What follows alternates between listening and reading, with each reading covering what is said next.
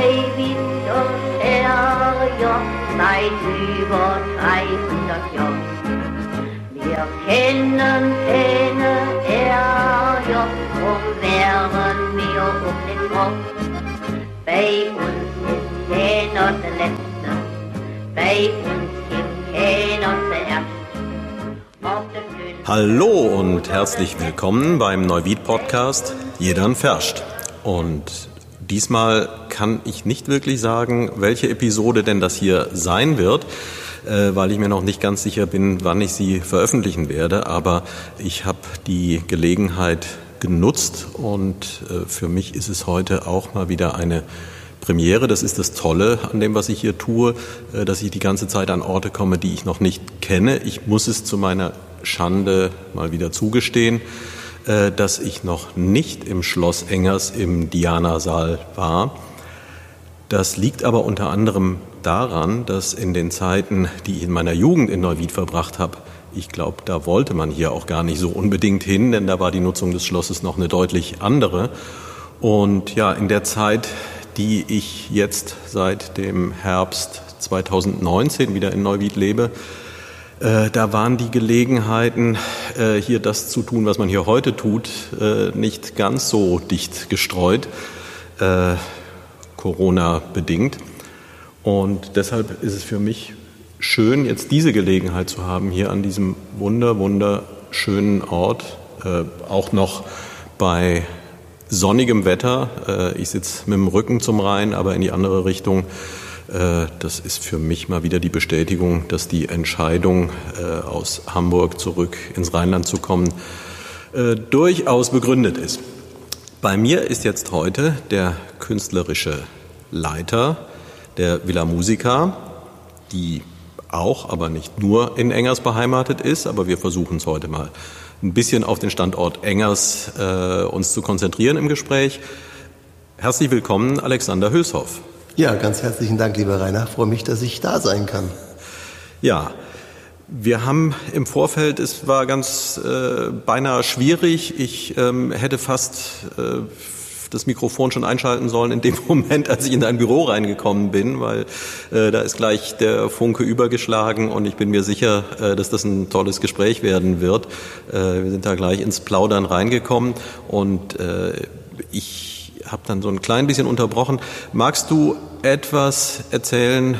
Ähm, es gibt ja eine Vorgeschichte, künstlerischer Leiter von so einem Institut oder einer solchen Institution wird man ja nicht ganz von ungefähr. Äh, in wenigen Sätzen den biografischen Hintergrund zunächst mal. Äh, wo geboren, wo aufgewachsen? Ja, mache ich natürlich gerne. Also 1969 geboren, im Februar äh, in der Kurpfalz in Mannheim. Dann äh, mit zwei Jahren umgezogen in die Südpfalz, äh, nahe Bad Bergzabern, in ein wunderschönes äh, Walddorf, Blankenborn hieß das. Dort bin ich groß geworden, dann zwischendrin mal äh, auch nach Bad Bergzabern reingezogen, auf dem Berg, auf dem Frauenberg. Sehr schöne äh, altes äh, Gebäude. In Bad Bergzabern Abitur gemacht und natürlich schon sehr früh fleißig äh, Cello und Fußball gespielt. Äh, hatte dann in Karlsruhe Cellounterricht und bin nach dem Abitur äh, auf die Musikhochschule und habe dort studiert. Dann mit 20 bin ich äh, nach Amerika ausgewandert, um dort zu studieren für, zwei, für drei Jahre und zwar in Los Angeles. Das war 1989 äh, bis 1992, also schon eine ganze Zeit lang her.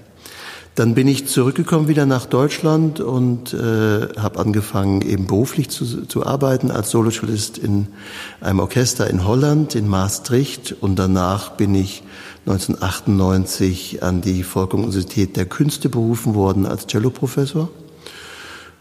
Ja, und äh, natürlich äh, immer sehr viel äh, konzertiert, sehr viel unterrichtet. Und das war 2011.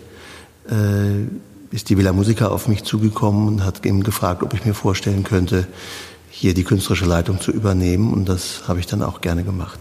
Mhm.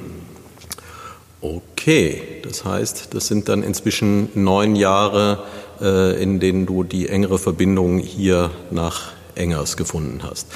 Das ist genau richtig. Also ähm, ich kannte Engers allerdings vorher schon. Ich kannte auch die Villa Musica schon vorher schon, weil ich nämlich ein Stipendiat der Villa Musica war. Hm. Äh, 1993, äh, 94 habe ich äh, eben als damals noch junger Cellist, gerade frisch aus Amerika zurück, habe ich hier ähm, die äh, also Projekte teilgenommen.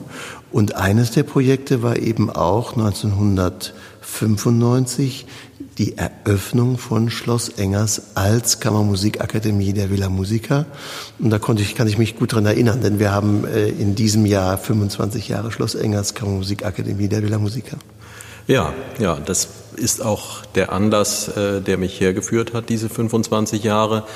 Und vielleicht, ich, ich, glaube, ich bin nicht der Einzige, der dieses Konstrukt gar nicht so ganz richtig versteht. Also als ich vorhin hergefahren bin, ähm, habe ich äh, an der Schnellstraße ist auch die Ausschilderung Schloss Engers, Villa Musica, das sieht man.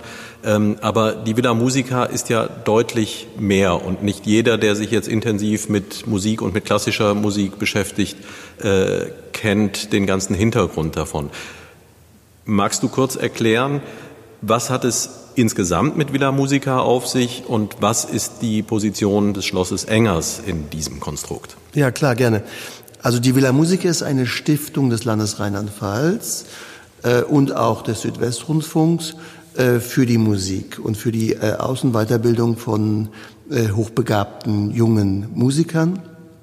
Und wer, es geht im Kernbereich um die Kammermusik. Und diese Villa Musica, also die Stiftung Villa Musica, wurde vor 35 Jahren äh, begründet und ähm, hat als ähm, Inhalt das gemeinsame Erarbeiten der Meisterwerke aus der Klassik und der Romantik, der Kammermusik, in einem ganz eigenen Format, nämlich internationale Künstler, internationale Dozenten treffen auf die Stipendiatinnen und die Stipendiaten der Villa Musica und erarbeiten Konzertprogramme. Und diese Konzertprogramme werden dann mit auf die Partner im Land Rheinland-Pfalz verteilt, so dass wir mit den Programmen der Villa Musica eigentlich in ganz Rheinland-Pfalz auch präsent sind. Dann vor 25 Jahren hat das Land eben eine neue Nutzung für dieses Schloss ähm, äh, gesucht ähm, oder äh, festgestellt. Das Schloss war ja, äh, das ist zumindest meine Erinnerung, war ja ein Krankenhaus und äh, dann hat der Träger des Krankenhauses hat sich äh, zurückgezogen, also das Schloss stand sozusagen leer und hat das Land gesagt, das äh, greifen wir auf, renovieren es und äh, geben es der Villa Musica, damit das, was die Villa Musica macht, nämlich das Erarbeiten der klassischen und romantischen Meisterwerke in der Kammermusik mit seinem ganz einmaligen Konzept, das soll hier stattfinden und von hier aus geht's dann ins ganze Land Rheinland-Pfalz, um die Konzerte eben auch zum Publikum zu bringen. Und man kann auch auf der Webseite, äh, da ist ja deutlich angegeben, weil das war für mich der Moment, als ich äh, mir das angeschaut habe. Für mich war tatsächlich die Verbindung Villa Musica ist dieses Gebäude hier in äh, Engers, aber das ist es eben tatsächlich nicht. Wie viele Spielstätten gibt es da insgesamt? Hast du da einen Überblick oder ungefähr? Ja, das variiert immer so ein bisschen von Jahr zu Jahr. Also zwischen 40 und 60 verschiedene Spielstätten haben wir und, aber natürlich ist es klar, dass das Schloss Engers mit seinem Diana-Saal, in dem wir ja hier jetzt gerade sitzen, ähm, das Hauptzentrum ist. Es ist das Hauptzentrum. Hier findet die Villa Musica statt mit seinem ganz eigenen Prinzip der Proben und des Erarbeitens der Konzertprogramme. Das ist hier. Hier ist die Herzkammer, wie ich es immer gerne äh, beschreibe, oder auch das Kraftwerk der Villa Musica. Und natürlich haben wir hier in dem Diana-Saal unsere eigenen Konzerte. Das sind immer so 25 bis 30 Konzerte im Jahr, wo eben dann auch die Arbeit hier vorgestellt wird. Also es ist schon ein ganz zentraler Punkt. Die, der andere Ort ist natürlich die Landeshauptstadt Mainz. Dort gibt es noch die Villa Musica. Das ist ja eben ein Gebäude mhm. oben auf der Bastei. Und das ist eben auch ähm, äh, Stiftungsort, also rein juristisch gesehen. Und dort finden auch immer die äh, ganzen Gremienmeetings statt. Und dort sitzt eben auch der äh, ähm, wissenschaftliche Direktor und äh, auch ein ganzes Verkaufsteam sitzt dort. Also es ist praktisch äh, auch ein, eine, der wichtige Ort der Villa Musica. Die, die Achse zusammen. Ja. Äh, vielleicht nochmal, weil ich kann mir gut vorstellen, dass jetzt nicht äh, unbedingt jeder Zuhörer äh, wirklich auch den intensiven Draht zu der Art von Musik, die bei euch im Mittelpunkt steht, ähm, hat. Das ist ja schon etwas Besonderes. Kannst du kurz umreißen, Kammermusik, wie, was steht darüber in Wikipedia? Also vielleicht mal nur den ersten Absatz. Ja, Kammermusik ist eigentlich die, die, ist die Urform des gemeinsamen Musizierens. Äh, Kammermusik beschreibt man eigentlich Ensembles von zwei bis acht oder neun, würde ich mal sagen. Mhm. Alles, was über acht oder neun hinausgeht, würde man dann als Kammerorchester eigentlich schon beschreiben. Mhm. Aber wir konzentrieren uns hier vor allem auf die äh, Kammermusik und das beginnt eben im Duo, also zum Beispiel Klavier und Violine und wird dann erweitert auf ein Trio, zum Beispiel Klavier, Violine und Cello und wird dann erweitert auf das Quartett. Da gibt's die Urform, die ganz strenge und wichtigste Form, die wir haben der Kammermusik, ist das Streichquartett, zwei Violinen, Viola und Cello. Und das wird dann aufgebaut auf ein Quintett und Sextett. Und so gibt es aus den verschiedenen Epochen, äh, von der Barockzeit über die Klassik in die Romantik, in die Moderne hinein, gibt es für diese verschiedenen Besetzungen von den allergrößten Komponisten ganz tolle Werke, also Mozart, Beethoven, Brahms. Und ähm, das ist den Bereich, den wir hier arbeiten. Und der Musiker, den wir hier haben als Stipendiat der Villa Musica, hat eben eine Funktion, dass er mit erfahrenen internationalen Künstlern aufeinander trifft und auf Augenhöhe diese Musik erarbeitet. Aber was meine ich mit diesem Erarbeiten? Also Kammermusik spielen heißt Ensemblespiel, heißt aufeinander hören, aufeinander zugehen in einem musikalisch-geistigen Sinne und eben das ganze Stück gemeinsam in einem Atem sozusagen auf die Bühne zu bringen. Und das sind ganz wunderbare, ganz interessante, kreative, schöpferische Prozesse, die jeden fordern, die jeden auch wachsen lassen und somit ähm, haben wir eben hier bei der Villa Musica eine ganz außergewöhnliche Art und Weise des Vermittelns auch von Kompetenzen. Äh, und unsere Stipendiaten sind, ähm, ja, sind einfach großartig und danach, wenn sie bei uns waren, sind in den größten Orchestern, werden Professoren oder internationale Solisten. Das ist ganz spannend, immer wieder zu sehen. Äh, für mein Verständnis nochmal, ich habe mich im Vorfeld schon ein bisschen auch damit beschäftigt und ähm, jetzt versuche ich es mal so zu schildern, wie ich es als äh, ambitionierter Laie verstanden habe und dann darfst du anschließend gerne erklären, ob ich halbwegs richtig liege. Es ist so, dass junge Menschen, die sich in musikalischer Ausbildung befinden, äh, sich hier um ein Stipendium bewerben können. Und äh, ich nehme an, dann müssen sie vorspielen und werden dann gegebenenfalls ausgewählt. Wenn ich das richtig verstehe, handelt es sich da auch um internationale Künstler, also das sind jetzt nicht ausschließlich welche aus der Gegend. Und wer dann es durch dieses Auswahlverfahren schafft, der wird dann für einen definierten Zeitraum, ein Jahr ist es, glaube ich, drei Jahre, drei Jahre mhm. ähm, regelmäßig hierher kommen, um dann gemeinsam mit anderen Stipendiaten und erfahrenen Künstlern einzelne Stücke zu erarbeiten, also länger gemeinsam zu proben und auch äh, Musik ist Kunst, von daher ist es immer auch experimentieren und herausfinden, also eine Interpretation der jeweiligen äh, Stücke so auf den Punkt zu bringen, dass es aufführbar ist. Und diese Aufführungen finden dann auch hier statt, beziehungsweise zusätzlich auch noch an anderen Spielorten. Habe ich das soweit richtig verstanden? Also perfekt, Rainer. Besser hätte ich es nicht machen können, muss ich sagen. Äh, genau, wir haben dieses strenge Auswahlverfahren, also wir haben Bewerbungsverfahren. Es bewerben sich so äh, pro ähm, Auswahlphase bis zu 500 äh, junge Studierende. Äh, natürlich, die sind international, aber die studieren meistens schon an einer der 24 Musikhochschulen in Deutschland. Aber natürlich auch studieren sie in Paris oder in London. Sie bewerben sich bei uns. wir machen eine Online-Vorauswahl sodass bis zu 200 dann hier nach Engers pilgern und sie ähm, müssen ein Vorspiel durchwandern und auch ein Gespräch führen mit mir. Und dann stellt die Fachkommission stellt fest, äh, ob die Eignung da ist. Und wenn sie dann da ist, dann werden sie für drei Jahre Stipendiat, Stipendiatin der Villa Musica und kommen dann bis zu drei viermal im Jahr, also pro Jahr, dann hier nach Engers, um in diesem Ambiente, in dem von dir so schön beschilderten äh, Art und Weise äh, äh, zu arbeiten. Und da kommt eben diese große Stärke von Schloss Engers und von dieser Region äh, zu tragen, dass man hier ganz fokussiert auf, sich auf die Aufgabe konzentrieren kann, die Werke zu erarbeiten, eine eigene Interpretation, das fand ich sehr schön gesagt von dir, eine eigene Interpretation, eigene Handschrift des Werkes zu erarbeiten und das dann in den Konzertsälen unserer Partner hier in ganz Rheinland-Pfalz eben zum Gehör zu bringen.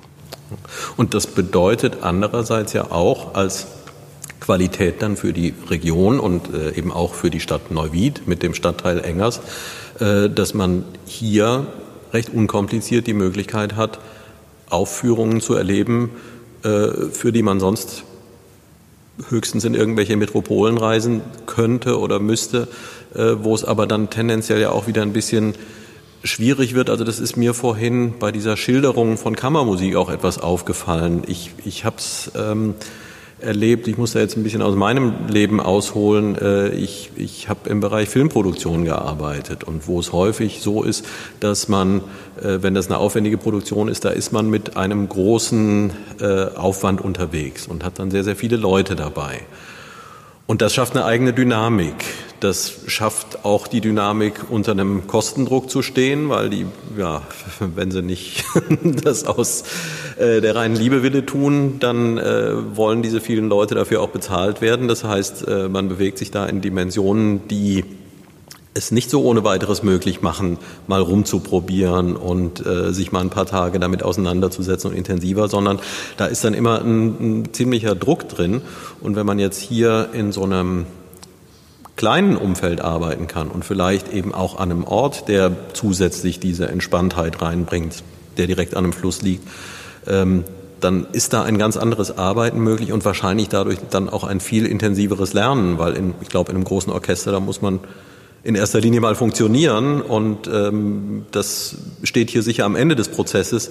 Aber wenn da zwischendurch vielleicht mal ein kleiner Umweg ist, äh, von dem ich am Anfang noch gar nicht weiß, führt er zum Ziel oder nicht, äh, aber wenn ich Glück habe, dann kommt gerade dabei das spannende Resultat raus. Genau, also die Förderung hier und, und das Lernen ist viel individueller, aber gleichzeitig auf einem sehr hohen Niveau. Also unsere Stipendiaten, das wird uns immer wieder äh, bestätigt, sind europäisch, äh, auf der europäischen äh, Ebene absolut spitze. Und das ist auch schon mal eine Grundvoraussetzung, damit so etwas überhaupt stattfinden kann, was wir hier tun. Denn natürlich ist, gibt uns hier dieser Ort äh, Raum und Zeit zu arbeiten, aber dennoch reden wir über vier, fünf Tage Probenzeit.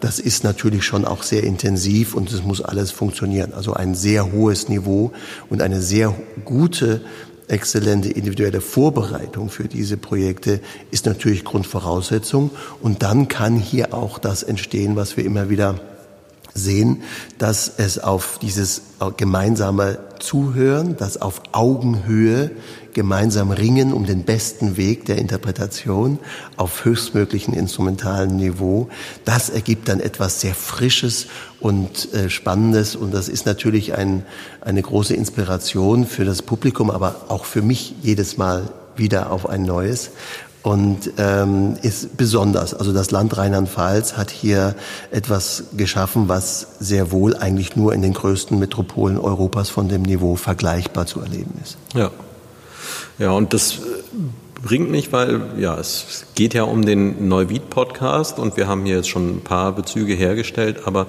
ähm, das bringt mich an eine Stelle und ähm, du hast es gesagt, du warst bist durchaus in der Welt rumgekommen und äh, dein Lebensmittelpunkt, äh, ein Lebensmittelpunkt ist sicherlich hier, äh, der andere ist Köln.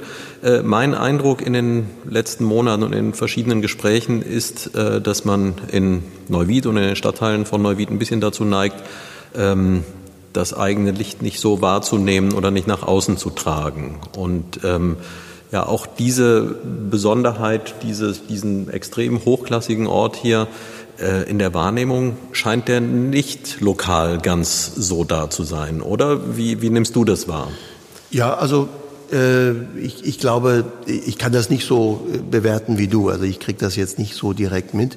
Äh, unsere Konzerte hier werden sehr, sehr offen angenommen. Das Publikum hat ein unglaublich tolles Vertrauen zu dem, was die Villa Musica macht und kommt auch zu ähm, ja, neueren Programmen, die wir, die wir hier haben und äh, ist also jetzt nicht nur so äh, super konservativ oder so. Also ich, ich erlebe hier auch immer eine total offene, ja, so eine Neugierde auf das, was wir tun.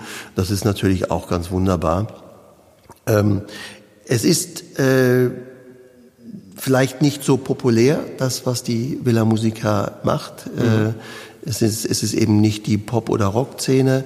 Und äh, natürlich haben vielleicht solche Städte wie Neuwied auch immer wieder äh, ja so das Gefühl, dass, ähm, dass, dass in den vermeintlich größeren Städten, dass da das interessantere äh, Programm ist. Das äh, erleben wir ja auch immer wieder, dass so, dass so ein Denken da ähm, äh, vorliegt. Also ich rede immer ganz gern über diese unerträgliche Arroganz der Bundeshauptstadt Berlin, ja, mhm. weil alle, die da in Berlin rumlaufen, meinen, dass sie alles erfunden hätten.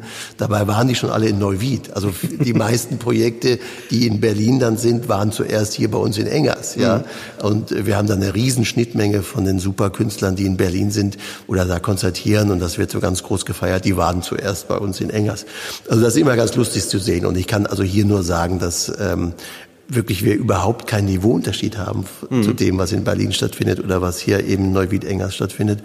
Und ich, ich, freue mich, wenn das wahrgenommen wird. Und ja klar, also die Stadt Neuwied würde ich mir wünschen, wenn sie das sieht und wenn sie da auch ein bisschen stolz ist. Ja, also äh, du würdest den Menschen hier ähm, etwas mehr Recht auf Selbstbewusstsein zugestehen. Ah ja, unbedingt. Ich meine, es ist eine der schönsten Gegenden äh, Europas hier am Rhein. Und ähm, es gibt hier alles, ja. Also man kann hier schön spazieren gehen. Es gibt dieses, dieses, dieses Schloss, aber es gibt ja noch diese vielen anderen Schlösser. Äh, es gibt die Burgen, äh, es gibt den schönen Wein, äh, es gibt diese Kulturangebote. Es ist eine unglaublich reichhaltige Kulturlandschaft, es ist eine gewachsene Kulturlandschaft und jeder Neuwieder kann verdammt stolz sein, ja. Na, das reiht sich jetzt in ein paar Aussagen ein, die in den letzten Episoden so äh, gefallen sind. Und ja, es ist vielleicht gerade in der Gegenwart, wo es ähm, so paar Stellen gibt, wo durchaus auch äh, Kritik gerechtfertigt ist, ähm, können solche Aussagen dann auch dazu beitragen, äh, mal nach vorne zu blicken. Und das fand ich ganz schön. Äh, bevor wir hier aufgebaut haben, war ich ja kurz mit in deinem Büro und äh, da hattest du ein interessantes Schriftstück auf dem Tisch liegen, was du, wo ich auch kurz reingeblättert habe. Ja, das war diese Zukunftsinitiative Neuwied 2030, also dieser äh, Städteentwicklungsplan, den ich im Internet entdeckt hatte. Und äh, ich kam jetzt auch letztens äh, auf äh, ein Gespräch hier im Schloss äh, auf das Thema und das hat mich unglaublich fasziniert und ich habe das äh, also ja sehr wohlwollend äh, gesehen, dass die äh, Stadt Neuwied in einem sehr aufwendigen, aber in einem sehr transparenten, in seinem bürgernahen, in einem sehr bürgernahen Verfahren einen Entwicklungsplan, Stadtentwicklungsplan auf die Beine stellt, äh, wo eben verschiedene Themen beleuchtet werden. Und eines der interessanten Themen ist eben äh, Campus Neuwied. Also da steckt ja viel Aus- und Weiterbildung drin, da steckt ja eben viel auch Exzellenz drin, mhm. äh, also Exzellenzförderung, mehr gesagt, besser gesagt. Und äh, das interessiert mich natürlich sehr und da habe ich jetzt mal ein bisschen quer gelesen und ich bin gespannt, was die Ergebnisse sein wird, was diese Zielvorgaben sind, was die Schrittvorgaben sind. Und äh, das ist schon nachhaltig beeindruckend und äh, ja, tolle Sache. Ja, also da steckt Potenzial drin und ähm, das, was ich hier tue, ist ja auch ein kleiner Versuch, etwas dazu beizutragen, etwas für Vernetzung zu sorgen, auch ähm, eben die Menschen hinter verschiedenen Projekten kennenzulernen und da dann möglicherweise einen Austausch anzuregen. Und ich unterstelle jetzt einfach mal, äh, dass auch die Villa Musica für einen Austausch mit anderen kulturellen Institutionen hier äh, in Stadt und Umgebung offen ist. Absolut, auf jeden Fall. Vielleicht auch noch mal erweitert äh, erzählt ein bisschen über diesen Ort Engers. Der ja auch seit 2004 die Landesmusikakademie hier mhm. verortet hat. Also das Land Rheinland-Pfalz hat die Landesmusikakademie Rheinland-Pfalz auch hier in Engers verortet, im Nachbargebäude im Meisterhaus und wir haben auch einen Kooperationsvertrag. Und die Landesmusikakademie ist ja ein Ausbildungsort oder ein Weiterbildungsort für die ganze Laienmusikszene, die ja sehr reichhaltig ist in Rheinland-Pfalz, aber auch gerade hier in der Region. Also Chöre, und äh, natürlich die ganze Lehrerausbildung, wenn man Musiklehrer an einer Schule ist, dass man sich hier fortbilden kann. Und auch haben wir immer zu Gast, das sind für mich immer die schönsten Tage, diese Landesjugendensemble. Also wenn mhm. die, wenn die äh, Jugend aus Rheinland-Pfalz hier nach Engers kommt und im Landesjugendorchester oder Landesjugendblasorchester oder Landesjugendchor hier probt und singt, das ist immer ganz wunderbar zu sehen, denn es gibt so viel Talent in dieser Region und es ist einfach eine wunderbare Aufgabe, dieses zu selbst zu fördern als Villa Musica, aber auch dieses eben gefördert zu sehen durch die Landesmusikakademie Rheinland-Pfalz hier in Engers. Ja, ähm, du sprachst jetzt von Talent und äh, wenn wir da noch mal den Bogen auch ein bisschen in die eigene Biografie reinsuchen. Äh, Du hast davon gesprochen und das bemerke ich ja auch, dass ähm, du zumindest einige äh, Klischees des äh, Künstlers, der klassische Musik spielt, äh, nicht so komplett entsprichst. Ähm, du sprachst davon äh, von Cello und Fußball. Äh, wann ist da die Entscheidung in eine Richtung gefallen? Ich hätte eigentlich sagen müssen, also äh, Cello, Fußball und Weinbau. Denn meine Eltern hatten ein, ein, ein, ein Hobby, das war Weinbau. Mhm. Und ich habe also äh, als 14-, 15-Jähriger da fleißig mitgearbeitet, mit der, mit der größten Begeisterung im Weinberg. Ähm, äh, bis dann mein Cellolehrer gesagt hat, also irgendwann muss ich mich jetzt mal entscheiden, ob ich Weinbauer werden wollte oder Cellist. Das war so mit 15, 16. Und da habe ich gesagt, ja gut, ich werde dann Cellist. Und der Fußball ist mir noch ähm, geblieben, heute vor allem als äh, begeisterter Fernsehfußballer. Äh, und äh, aber nee, also das das Cello-Spielen hat sich dann so herauskristallisiert mit 15, 16, ist die Nummer eins und ist natürlich für mich weiterhin die Nummer eins. Äh, aber gut, das, das Leben besteht aus vielen Facetten und äh, dazu gehört ja auch äh, die Familie, dazu gehört auch äh, meine Professur und dazu gehört eben auch äh, die Leitungsfunktion innerhalb der Villa Musica. Und ja, so sind einige Dinge zusammengekommen. Ja.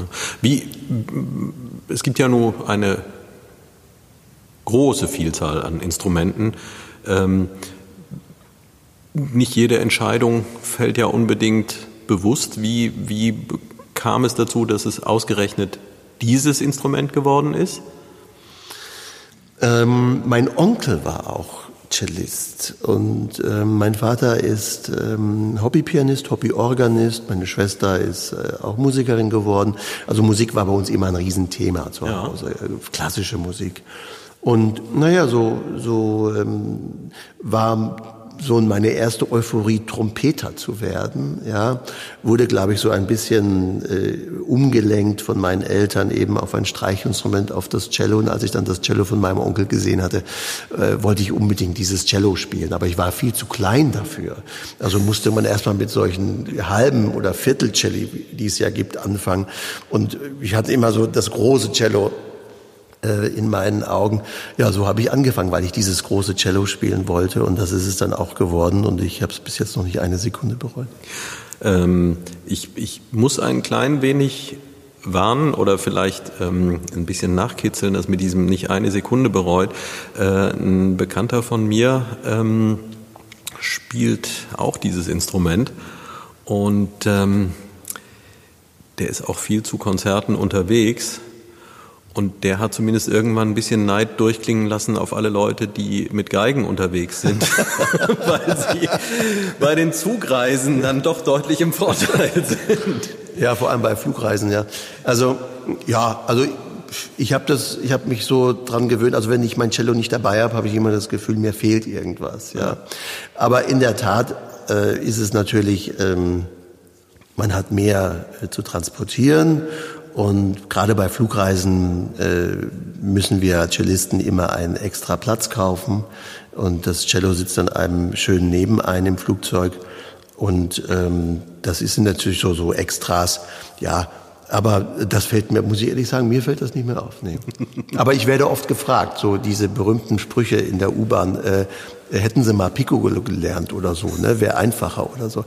Dieses, naja, da, gut, da lache ich halt mit. Ja. also das heißt, das Cello ist bei jeder Reise mit dabei. Cello ist immer dabei. Und äh, eine Frage, die sich da für mich aber auch noch stellt, ähm, viele Künstler aus jetzt unterschiedlichen Bereichen, es gibt jetzt nicht nur die Musik als Kunst, ähm, das mag zum Teil Vorurteil sein, aber manchmal gehört dazu oder ist ein Nebenaspekt vielleicht von diesem, sich so intensiv auf Dinge einzulassen und der Kreativität freien Lauf zu lassen und das denken zu können, was andere nicht denken können, äh, da mache ich schon die Erfahrung, dass da es nicht ganz selten ist, dass da auch äh, eine gewisse Unstrukturiertheit dazu gehört. Ähm, jetzt bedeutet aber so ein Konstrukt hier zu leiten, äh, das geht, glaube ich, nicht, wenn man nicht auch zusätzlich organisiert ist und erfordert ja auch noch äh, zusätzliche Fähigkeiten und, und Wissen. Ähm, wie funktioniert das für dich?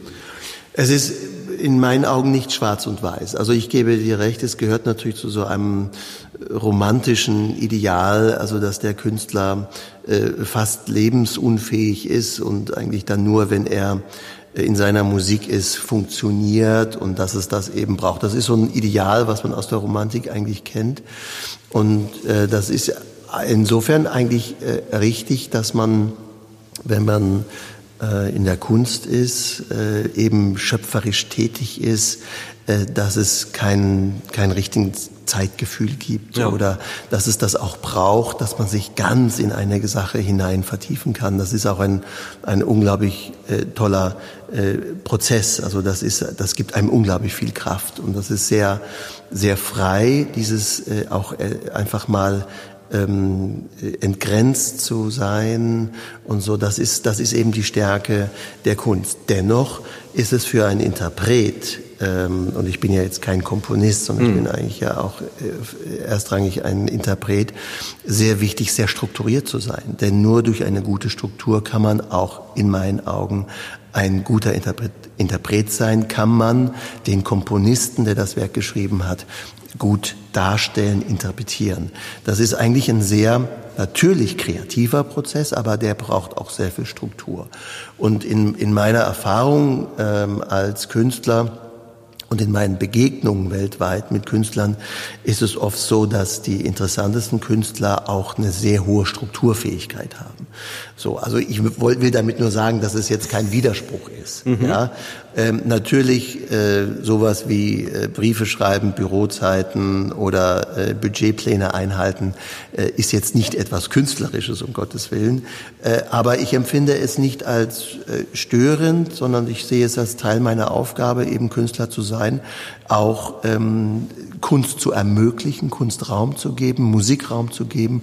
Und hier bei der Villa Musica und auch in meiner Tätigkeit als Professor, als Professor, ähm, ja, ist es ja zu ermöglichen, mhm. jungen Leuten Chancen zu ermöglichen, in denen sie sich kennenlernen, in denen sie sich weiterentwickeln können. Das ist ein ganz wichtiger Lernprozess, eigentlich der wichtigste, um eine eigenständige Künstlerpersönlichkeit zu werden. Und das ist ja unser Ziel bei der Villa Musica. Wir wollen nicht abhängige Künstler ähm, äh, äh, generieren, sondern wir wollen den selbstständigen, eigenständigen Künstler hervorbringen. Und das können wir hier ganz gut darstellen. Und das ist ein, ja, das ist äh, wunderbar. Ein klein bisschen bist du aber doch ausgewichen. Also die Dinge, die einfach auch zum Administrativen dazugehören, die hast du dir dann irgendwie nebenher angeeignet oder? Genau. Ja, also das bei mir war das so äh, nebenher. Ähm, ich kenne natürlich durch meine Tätigkeit an der Universität der Künste äh, dort ist ja auch, also die ähm, Selbstverwaltung ist ein ganz hohes Kulturgut in, in der deutschen Universitätslandschaft. Äh, natürlich Freiheit von Forschung und Lehre, aber die Selbstverwaltung. Und äh, da bin ich relativ früh eben auch in diese Verantwortlichkeiten mal hinein gegangen und äh, da lernt man natürlich auch äh, ähm, strukturierte Vorgänge ähm, eben zu gestalten und äh, mit der Verwaltung äh, gut zusammenzuarbeiten. Und das ist für mich etwas, was, was ich auch gerne umsetze. Es ist für mich nicht etwas, was ich ungerne äh, tue. Es ist natürlich aufwendig, das muss man schon sagen. Es ist kein Selbstläufer. Aber ähm, es gehört zu meinem Leben dazu und ich möchte eigentlich auch sagen, es gehört ähm, zu vielen Musikern leben dazu. Denn auch wenn ich ein freier Solist bin, bedeutet das ja auch, dass ich sehr viel ähm, ja, Struktur haben muss, um überhaupt so ein Leben leben zu können. ja, ja, und ähm, ich habe kürzlich ein, ein ganz interessantes Gespräch gehört mit äh, einem Forscher, der sich mit Bildung beschäftigt und ähm, der herausgefunden hat, dass die Schule, die man besucht, dass die eigentlich herzlich wenig dazu beiträgt, wo man denn im Leben nachher hinkommt. Also das war äh, etwas ermutigend und vielleicht gerade heute in den Zeiten, wo die Eltern zum Teil rumpilgern, um das Optimale für ihre Kinder zu suchen, äh, so gewichtig scheint das tatsächlich gar nicht zu sein. Und es ist dann oft ja einfach der der der Wunsch, wo möchte ich hin oder was möchte ich können. Und wenn da äh, ausreichend Energie drin ist, dann schafft man eben auch alles Mögliche und dann kann man eben auch äh, ohne Verwaltungsrecht studiert zu haben so eine Institution hier leiten. Ja, gut, ich habe natürlich auch immer die äh, große Mithilfe von äh, Profis, äh, was Verwaltungsrecht angeht etc. Ähm, und Finanzen vor allem. Also Controlling ist äh, natürlich etwas, was ich immer einfordere. Das ist für mich äh, sehr wichtig. Äh, natürlich kann ich Controlling auch ausüben, aber wir bei der Villa Musica machen das in einem äh, Kollegialorgan im Direktorium, äh, wo die Aufgaben sehr klar definiert sind und das ist einfach ein sehr sehr gutes und ähm, äh, ja, wie ich finde, sehr erfolgreiches Arbeiten. Aber das, was du, was du gesagt hast, äh, oder diesen Bericht über äh, das, was du gehört hast, das ist ja schon, finde ich, äh, sehr richtig und sehr bezeichnend auch, dass wir junge Menschen nicht nur immer in Schubladen stecken sollten oder sie in Studienprogrammen auf ein ganz bestimmtes ganz kleines Berufsfeld einschwören müssen, sondern wir müssen die individuellen Stärken fördern. Und das ist etwas, was wir eben in der Musik bei der Villa Musica sehr gut machen können. Ja. Und ähm, natürlich sind Persönlichkeiten anders, Persönlichkeiten entwickeln sich anders. Und natürlich kommt auch von der Berufsziel, von der Berufsrichtung durchaus etwas anderes heraus. Aber wir müssen die Persönlichkeit stärken und die Eigenverantwortlichkeit stärken und den Antrieb fördern. Und dann werden wir auch äh, also ich spreche sehr allgemein, ähm, unsere, die nächste Generation auch ganz wunderbar haben in den Berufen. Ich finde es immer schade zu hören, dass viele, ja, äh, Lehrer oder Eltern frustriert sind, dass ihre Kinder nicht wissen, was sie denn tun sollen und so weiter. So, äh, ich denke mir immer, mein Gott, dann ähm, hör doch mal genau zu, was dein Kind eigentlich sagt und was es möchte und unterstütze es doch da und projiziere nicht deine eigenen Wünsche oder deine eigene Vorstellung auf das Kind. Also das, das finde ich immer einen sehr, sehr schönen Bereich, darüber zu sprechen. Ja. Wir machen jetzt mal einen ganz großen Sprung. Äh, ich habe eine Standardfrage, die in jedem dieser Gespräche, so unterschiedlich wie sie insgesamt sind, äh, drin vorkommt. Und ich könnte mir jetzt vorstellen, äh, dass die Antwort nahe liegt. Nichtsdestotrotz äh, stelle ich sie mal, ohne äh, da schon äh, eine Richtung vorzugeben. Was ist denn dein persönlicher Lieblingsort hier in Neuwied oder Neuwied und näherer Umgebung? Das ist das Schloss Eggers. ja, also lag ich doch richtig. ja, gut getippt. Ja, und, eindeutig. Um es noch ein bisschen enger zu fassen, also das Schloss ist ja nicht so ganz winzig. Ähm, naja, also ich habe dich hier in den Saal geführt, in den Diana-Saal. Das ist natürlich für mich äh, der ganz besondere Ort und der hat so eine Ausstrahlung, der hat so eine Ruhe, der erzählt so viele Geschichten. Ich komme oft hierher und setze mich dann ganz ruhig hin, ganz alleine und versuche einfach nur zuzuhören, was der Saal mir sagt. Ja, der hat ja nur auch wirklich ein bewegtes Leben, also gerade mit ähm, der Nutzung, die vor der Villa Musica hier stattgefunden hat. Natürlich, viele, ja viele Jahrhunderte, ja. Nun äh, was gänzlich anderes. Ähm, an der Stelle dann vielleicht noch etwas für all die Menschen, also ich denke an der Stelle, hm, Darf ich das jetzt verraten? Ich glaube, mein, mein Vater hätte sich mit Kammermusik ganz schön schwer getan. Der war auch mehr dem Fußball zugewandt. Ähm, und so gibt es sicherlich den einen oder anderen, der diesen Draht hier gar nicht äh, finden möchte. Wobei ich da immer zu plädiere, ähm, also auch, es ist jetzt nicht mein Steckenpferd wirklich, aber äh, ich bin immer der Meinung, nicht zu schnell vorverurteilen, sondern immer erstmal die Sachen ausprobieren und zumindest ihnen eine Chance zu geben. Und äh, ja, gerade das, was bei, bei klassischer Musik passiert, selbst wenn man anders ähm, aufgewachsen ist, ähm, das kann man nicht beschreiben, das kann man nur erleben. Und ja, selbst wenn man da keinen theoretischen Überbau zu hat, es lohnt sich, finde ich, immer das zu, zu tun. Aber es, es gibt ja hier auch noch eine andere Möglichkeit und das ist für euch vielleicht nicht ganz unwichtig. Dieser Saal wird ja auch noch anderweitig genutzt. Wir sitzen hier auf weißen Stühlen. Vielleicht magst du da auch noch ein paar Worte zu verlieren. Ja, ich glaube, dass, dass viele ähm, Neuwieder und Neuwiederinnen ähm, ja hier äh, auch geheiratet haben. Der Standesbeamte kommt ja einmal die Woche hier in den Jana-Saal. Also hier kann ähm, wie meine äh, Tochter, als sie klein war, immer gesagt hat, gehochzeitet werden. Also es kann geheiratet werden, tolles Ambiente. Äh, und äh, das findet hier äh, sehr oft statt und das finde ich einfach auch sehr, sehr schön, dass wir diese Möglichkeit eben haben. Und ich glaube, dass damit viele Ehepaare eben auch das Schloss weiter im Herzen behalten und tolle Feiern finden hier statt. Und das ist auch eine sehr schöne Nutzung, wie ich finde. Ja. Und wenn jemand diese Inspiration sucht, wie findet er da den, den Zugang? Also wo findet er weitere Informationen und die Rahmenbedingungen und so weiter? Also wir haben ja hier äh, eine GmbH, Schloss Engers, die mhm. übernimmt ja die äh, komplette Bewirtschaftung des Schlosses, www.schloss-engers.de und äh, da kann man sich schon mal äh, durchklicken. Auch bei Instagram und Facebook gibt es schon mal schöne Bilder, über, auch über Hochzeiten, was hier wie Möglichkeiten sind, mit der Rheinterrasse, mit den Örtlichkeiten, mit dem Dianasaal natürlich als ähm, Ort der Hochzeit.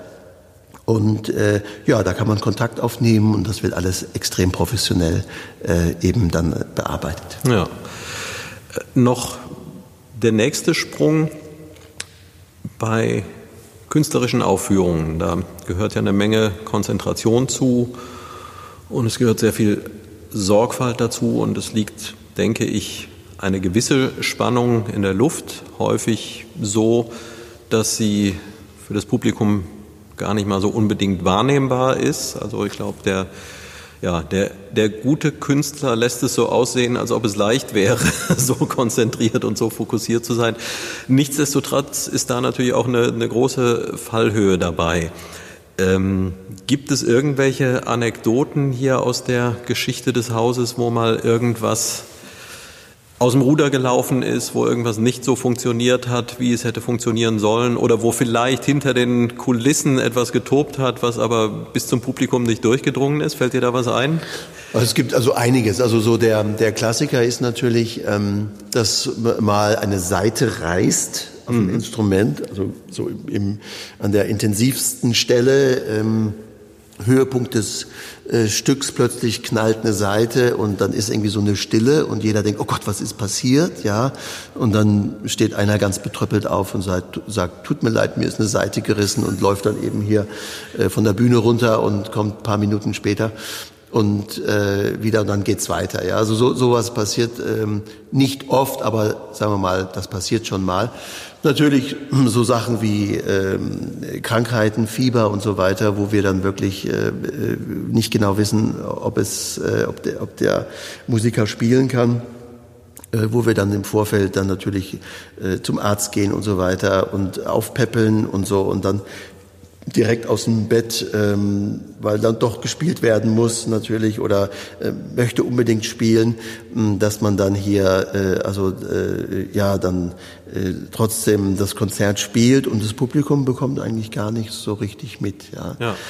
Äh, sowas passiert, ja, sowas passiert immer mal. Also ich, so eine ganz große Katastrophe erinnere mich nicht. Es gibt schon mal manchmal so Uhrzeitendreher, ähm, ich erinnere mich an ein Gesangsensemble aus Österreich, die irgendwie den Vertrag nicht richtig gelesen hatten und dann nur so 20 Minuten vorm Konzert ankamen, weil sie dachten, das Konzert wäre um 20 Uhr und war aber um 17 Uhr. So, da schwitzt man schon mal. Sowas, sowas gibt's schon, ja. Aber, naja, also, was ich noch sagen wollte, äh, Konzentration, Spannung, ja, das ist etwas, was spürbar ist, aber was auch sehr viel freisetzt. Und das öffnet einen Raum für das Publikum, aber auch für die Musiker, ähm, der, der ganz besonders ist und was ich eigentlich auch immer ganz gerne so beschreibe als eines der Faszinationen der Kammermusik, weil es da so nahbar ist, weil wir so relativ nah in einem Kontakt mit dem Publikum sind. Natürlich jetzt in der Pandemie ist es ein bisschen anders geworden, aber hier in diesem Raum, das siehst du ja, der ist nicht so groß. Hier kriegen mhm. wir zu normalen Zeiten 140 Leute rein und da passiert eben dieser Moment, wo es sich beruhigt. Die Künstler kommen auf die Bühne, es wird ganz ruhig und es gibt dieses Interspiel zwischen dem Publikum, was zuhört, den Musikern, die gespannt sind, konzentriert sind, dieses Werk jetzt aufzuführen und dem Raum, in dem das alles zusammengeht, in dem das aufgeht, in diesem Diana-Saal zum Beispiel. Und das sind schon Momente, also wir reden ja über, ein Stück dauert vielleicht 30 Minuten, ein Konzert dauert 120 Minuten oder so. Das sind Momente, die kann man eigentlich nicht beschreiben, die kann man nur erleben und das ist ein anderes Wahrnehmen von Zeit und von Gefühl. Und, und das ist wirklich wie du gesagt hast, völlig ohne theoretischen Überbau erlebbar für jedermann. Ja. Und deshalb freut es mich, wenn auch alle möglichen Leute Lust haben, zu uns zu kommen. Es geht hier nicht um irgendwelches theoretisches Wissen oder äh, irgendwas Elitäres, sondern es ist wirklich für jedermann erlebbar und es ist für jedermann faszinierend. Ja, das ist vielleicht der Unterschied zur ähm, ambitionierten Wissenschaft. Die entzieht sich irgendwann dem, dem Laien, aber im künstlerischen Bereich und gerade bei der Musik, ähm, ja, da kann grundsätzlich jeder den Zugang finden. Und ja, gemeinsam dürfen wir hoffen, äh, dass er der Zugang dann bald auch wieder für mehr Menschen möglich sein wird. Äh, kannst du da vielleicht noch ein paar Worte zu sagen? Also wir kommen jetzt schon wieder an die Zeitgrenze, die ich mir da selbst gesteckt habe, aber nichtsdestotrotz, ähm, die Kultur ist ja nur extrem gebeutelt von äh, der Situation der letzten Monate und äh, im Moment. Also wir sitzen hier in der zweiten Hälfte Oktober 2020 zusammen. Äh, Neuwied hat kürzlich äh, kurzfristig die Alarmstufe Rot überschritten. Jetzt ist es wieder runter, aber es dürfte wahrscheinlich eher eine Frage von Tagen sein, wenn es wieder in die andere Richtung geht. Wie, wie siehst du da die Perspektive? Wird Kultur das alles äh, überleben können? Wie, wie sieht es kurz-, mittel- und langfristig aus? Ähm, also die Situation ist natürlich für die äh, Kultur und für die Kulturschaffenden grausam, das muss man ganz klar sagen. Ähm, aber ich bin äh, leicht optimistisch, dass wir natürlich das auch hier alles überleben werden äh, und dass es weitergeht. Also natürlich geht die Kunst und die Kultur weiter. Ich erinnere mich an die erste Zeit des Lockdowns, da war ich hier in Engers, das war natürlich äh, unheimlich, ja, also Berufsverbot, äh, keine Hotelgäste, nichts, ja, keine Veranstaltung. Äh, und äh, ich bin natürlich sehr stark vernetzt in die Kulturszene hinein und es äh, leiden ja wirklich sehr viele Künstler. Es war ja ein Auftrittsverbot und die Hilfsprogramme, die der Bund, die die Länder beschlossen haben, haben ja nur zum Teil konnten erreicht werden von den Künstlern. Und die Krise ist ja noch lange nicht vorbei. Nach den Zahlen, die jetzt deutlich besser waren, kommt jetzt geht's wieder stark in die Höhe. Ähm, wie gesagt, ich glaube, wir bei der Villa Musica haben von Tag eins der Konzertmöglichkeiten. Das war der 28. Mai, erinnere mich noch dran, als es wieder erlaubt war, Konzerte mhm. zu machen. Konzerte gegeben. Seitdem sind es über 50 Konzerte, die wir gegeben haben. Und äh, das Publikum kommt natürlich, ist, ist hungrig nach Kultur. Du siehst es hier im, in der Aufstellung der, der, der Stühle. Es hat natürlich Schutzmaßnahmen, wird alles eingehalten, äh, aber es geht. Und wir müssen jetzt einfach schauen, dass wir mit dieser Situation ganz vorsichtig umgehen. Äh, die Zahlen werden stabil hoch bleiben, nehme ich an, bis Ende des Jahres. Und ich glaube, dass wir dann Anfang des Jahres, wenn die Impfung da ist, dann bald wieder eine Form des Normalzustandes haben. Und dann werden wir das Feld neu sortieren. Es wird natürlich Künstler leiden im Augenblick sehr. Wir können nur hoffen, dass sie irgendwie sich da durchlavieren und dass es dann eben umso stärker wieder losgeht. Ähm, ich bin Klassik-Optimist. Ich gehöre nicht zu den Skeptikern in dieser Szene.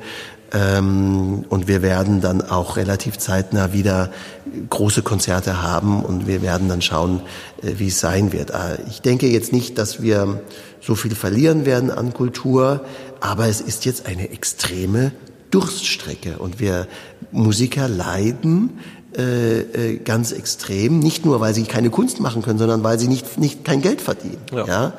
Äh, und äh, wir müssen schauen, dass wir ihnen helfen und die Politik muss daran äh, und dass wir, dass sie bei der Kultur bleiben. Ich habe Sorge, dass viele junge Menschen oder auch Künstler sich, ja, sich von der Kunst vielleicht verabschieden und sagen, ja, ich mache dann aber jetzt was anderes. Ich hoffe, dass das nicht äh, passiert, denn wir sind ein, ein kulturreiches Land und das muss auch so bleiben und daran arbeiten wir. Ja, und diese Vielfalt zeigt sich eben hier in der Villa Musica im Schloss Engers.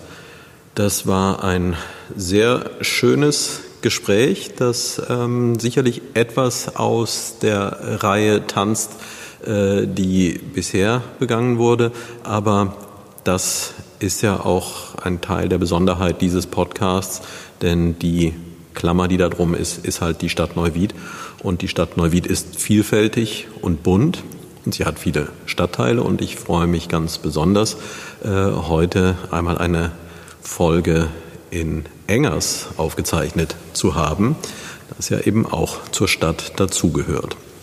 Ich bedanke mich jetzt im Voraus schon mal bei Peter Dümmler von Merlin Sound, der sicherlich auch wieder dazu beitragen wird, dass man diese besondere Akustik hier im Diana-Saal äh, nachher auch im Podcast wird hören können. Und bedanke mich bei allen, die zugehört haben, bedanke mich bei Alex.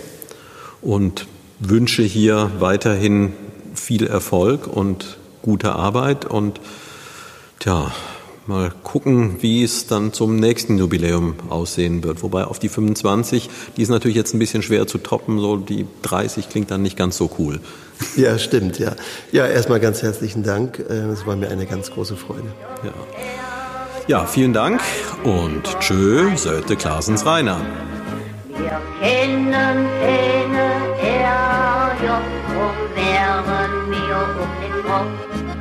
Bei uns keiner der Letzte, bei uns gibt keiner zuerst. Ob der Dünnste oder der Fetzte, bei uns ist jeder erst.